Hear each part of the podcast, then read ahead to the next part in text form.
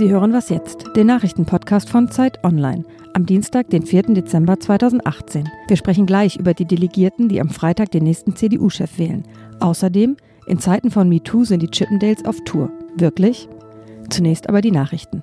Die Ukraine ist kein Mitglied der NATO. Wenn sich die Außenminister der Bündnisstaaten heute in Brüssel treffen, dürften die Spannungen auf der Krim dennoch das bestimmende Thema sein, nachdem russische Streitkräfte Ende November drei ukrainische Schiffe beschossen hatten. Neben dem Konflikt zwischen Russland und der Ukraine soll es auch um die Zukunft des Abrüstungsvertrages INF gehen. Der Vertrag verbietet bodengestützte Raketen mit einer Reichweite über 500 Kilometer. Die USA werfen Russland vor, gegen die Regeln zu verstoßen und wollen deshalb aus dem Abkommen aussteigen. Der Brexit-Deal ist auch nach der Zustimmung der EU noch nicht sicher. Denn das Abkommen muss jetzt noch durch das britische Parlament und dort ist eine Mehrheit für den Plan von Premierministerin Theresa May keineswegs sicher. Labour-Chef Jeremy Corbyn nannte den Vertrag einen Akt nationaler Selbstverletzung und die nordirische DUP lehnt die Bestimmungen zu Nordirland ab. Ab heute debattiert das Unterhaus über den Deal. Im Handelsstreit mit den USA wollen sich Vertreter der deutschen Autoindustrie persönlich für den Verzicht auf Zölle für Autos aus Europa einsetzen. Mit denen hat US-Präsident Donald Trump wiederholt gedroht. In Washington werden heute die Chefs von VW und Daimler, Herbert Dies und Dieter Zetsche, erwartet. Unklar ist, ob auch BMW-Chef Harald Krüger anreist. Trump hatte mehrfach gesagt, Autos aus der EU könnten mit Importzöllen von bis zu 25 Prozent belegt werden. Der Redaktionsschluss für diesen Podcast ist 5 Uhr. Dieser Podcast wird unterstützt von Random House Audio und der Hörverlag, die aus Büchern ausgezeichnete Hörbücher machen. Die Empfehlung heute 21 Lektionen für das 21. Jahrhundert von Yuval Noah Harari. Erneut widmet sich der israelische Ausnahmehistoriker den großen Herausforderungen der Menschheit in einer globalen Welt.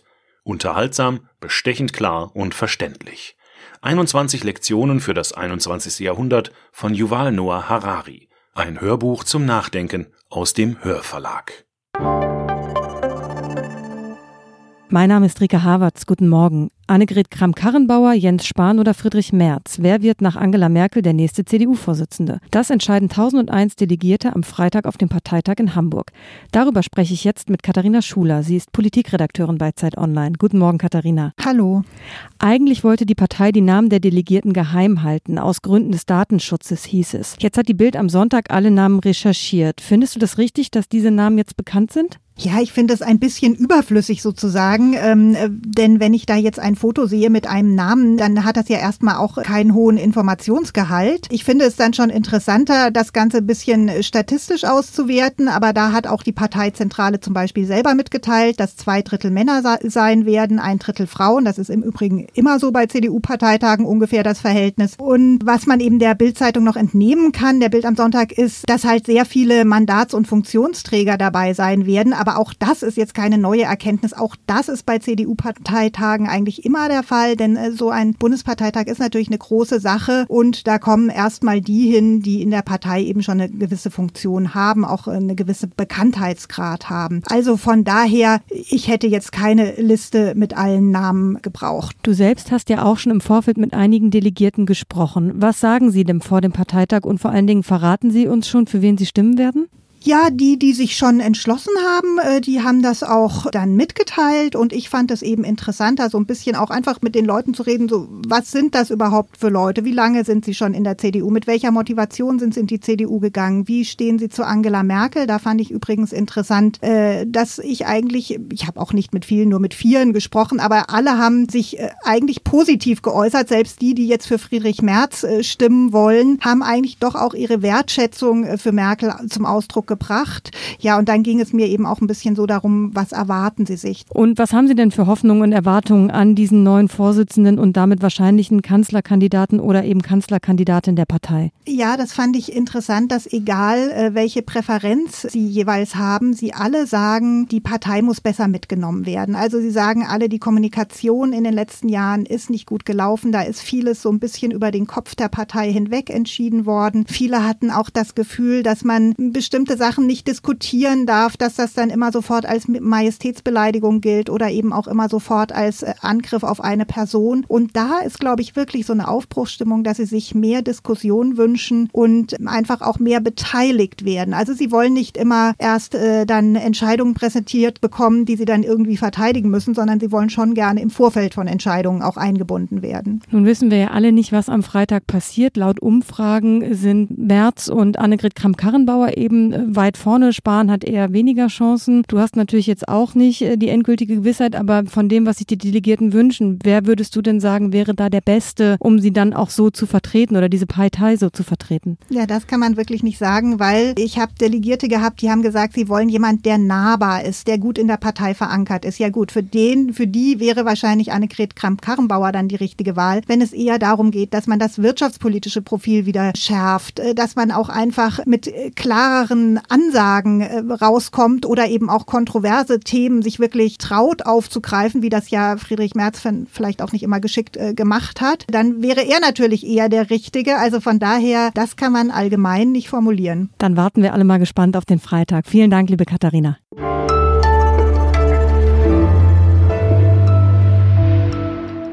Und sonst so? Wachsen Tomaten eigentlich auch im All? Diese Frage will das Deutsche Zentrum für Luft- und Raumfahrt ganz praktisch beantworten. Es geht vor allen Dingen darum, wie man Astronauten künftig auf einer Mission mit frischem Obst oder Gemüse versorgen könnte, also nicht mehr länger nur Astronautennahrung aus der Tüte. Dazu schwebt jetzt der Satellit EU Cropis in der Erdumlaufbahn. An Bord ist ein Gewächshaus mit den Samen von Zwergtomaten. Und wenn alles gut geht, sollen sie keimen und dann Früchte tragen. Wie das passieren soll, das ist ein bisschen gewöhnungsbedürftig, denn die Pflanzen werden mit Dünger aus künstlichem Urin versorgt. Außerdem simuliert der Satellit durch seine Rotation die fremde Schwerkraft. Erst die auf dem Mond und später dann auch die des Mars.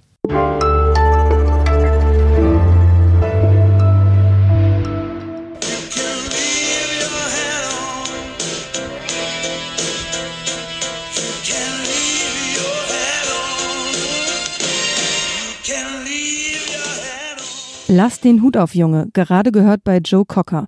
Und ungefähr nur das, den Hut, lassen die Chippendales bei ihren Shows auf. Ansonsten fallen fast alle Hüllen. Männer, die sich die Hemden vom Leib reißen, geht das in Zeiten von MeToo überhaupt noch? Darüber spreche ich jetzt mit Carmen Böker. Sie ist Redakteurin beim Zeitmagazin Online. Hallo Carmen. Hallo Rike. Du hast es also gewagt. Du warst bei der aktuellen Show der Chippendales. Und? Ja, für mich war es ähm, eine Art Wiedersehen, weil ich in den 90er Jahren schon mal bei der Konkurrenz war, bei den California Dream Men. Und deswegen kam ich jetzt auf die Idee, das mal wieder zu besuchen und zu gucken, ob das vielleicht ein bisschen anders wirkt, äh, als man es damals wahrgenommen hat. Und in der Tat äh, hat es nicht gerade gewonnen, finde ich, über die Jahre. Die Chippendales sind mittlerweile 40 Jahre alt, also die Idee, nicht die Chippendales, von denen, glaube ich, niemand die 40 überschreitet. Es sei denn, er hat ganz besonders gut trainierte Sixpacks. Aber in Zeiten, in denen in jedem Billigdusch Duschgel-Spot eigentlich ein Mann bis zum Schritt zu sehen ist, in denen Porno sehr präsent ist, in denen überhaupt Nacktheit bei Männern ja wirklich sehr, sehr, sehr viel gezeigt wird, ist das jetzt natürlich mäßig aufregend, dass ein Mann sich so ein Unterleibchen irgendwie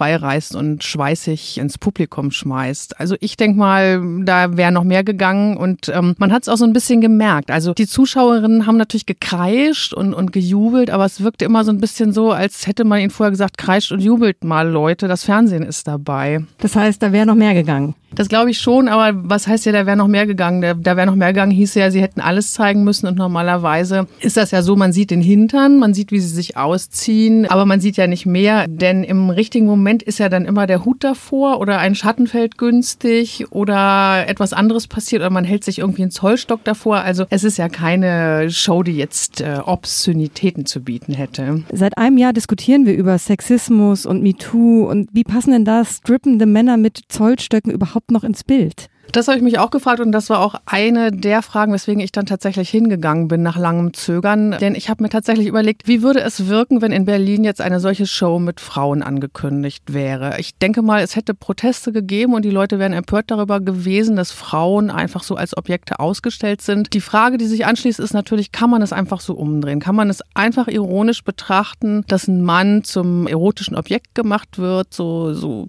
einfach nur, guck mal, der ist schön, vielleicht doof, der zieht sich aus, guck gucke ich mir gerne an. Das eine ist natürlich genauso banal oder unpassend wie das andere. Ich denke mal, es gibt einen gewissen Unterschied und der hat mich dann auch ein bisschen gestört an der Show. Bei einem Mann, der sich eine nackte Frau anguckt, das kann man kritisieren und sagen, dass er ein Sexist ist, aber hier hat es immer noch diese Komponente, dass die Frau quasi so als sich so wild gebärdendes Wesen so ein bisschen dargestellt werden soll. Ja, auch dieses, äh, ja, jetzt klatscht mal ganz wild, jetzt seid mal ganz wild, jetzt seid immer mal wieder brav. Also es ist immer noch diese Komponente drin, dass trotzdem der Mann das Ganze bestimmt und die Frau so im Griff hat. Und das sieht man auch in diesen Bühnenaktionen. Es gibt ja sehr viele Mitmachnummern. Da kommt da eine Frau, setzt sich auf den Stuhl, kommt auf die Bühne. Es ist aber eigentlich immer so, dass der Mann komplett bestimmt, was geschieht. Es ist überhaupt nicht so, dass sich da irgendetwas umkehren würde und dass die Frau aktiv sein könnte. Also die Frau ist wirklich trotzdem in dieser klassischen Rolle derjenigen, die irgendwie angefasst wird, die zwar auch anfassen darf, aber immer nur so, dass einer der Tänzer dann ihren Arm, ihre Hand nimmt und dorthin legt, wo er es haben will. Es findet sonst nichts statt. Also es ist sehr, sehr streng kontrolliert und alles sehr, sehr genau getaktet. Die Chippendales immer noch da, aber irgendwie vielleicht nicht die allergeilste Samstagabendbeschäftigung. Vielen Dank, liebe Carmen. Sehr gerne. Das war's für heute bei Was Jetzt, dem Nachrichtenpodcast von Zeit Online. Eine neue Folge hören Sie, wenn Sie mögen, morgen wieder. Bis dahin.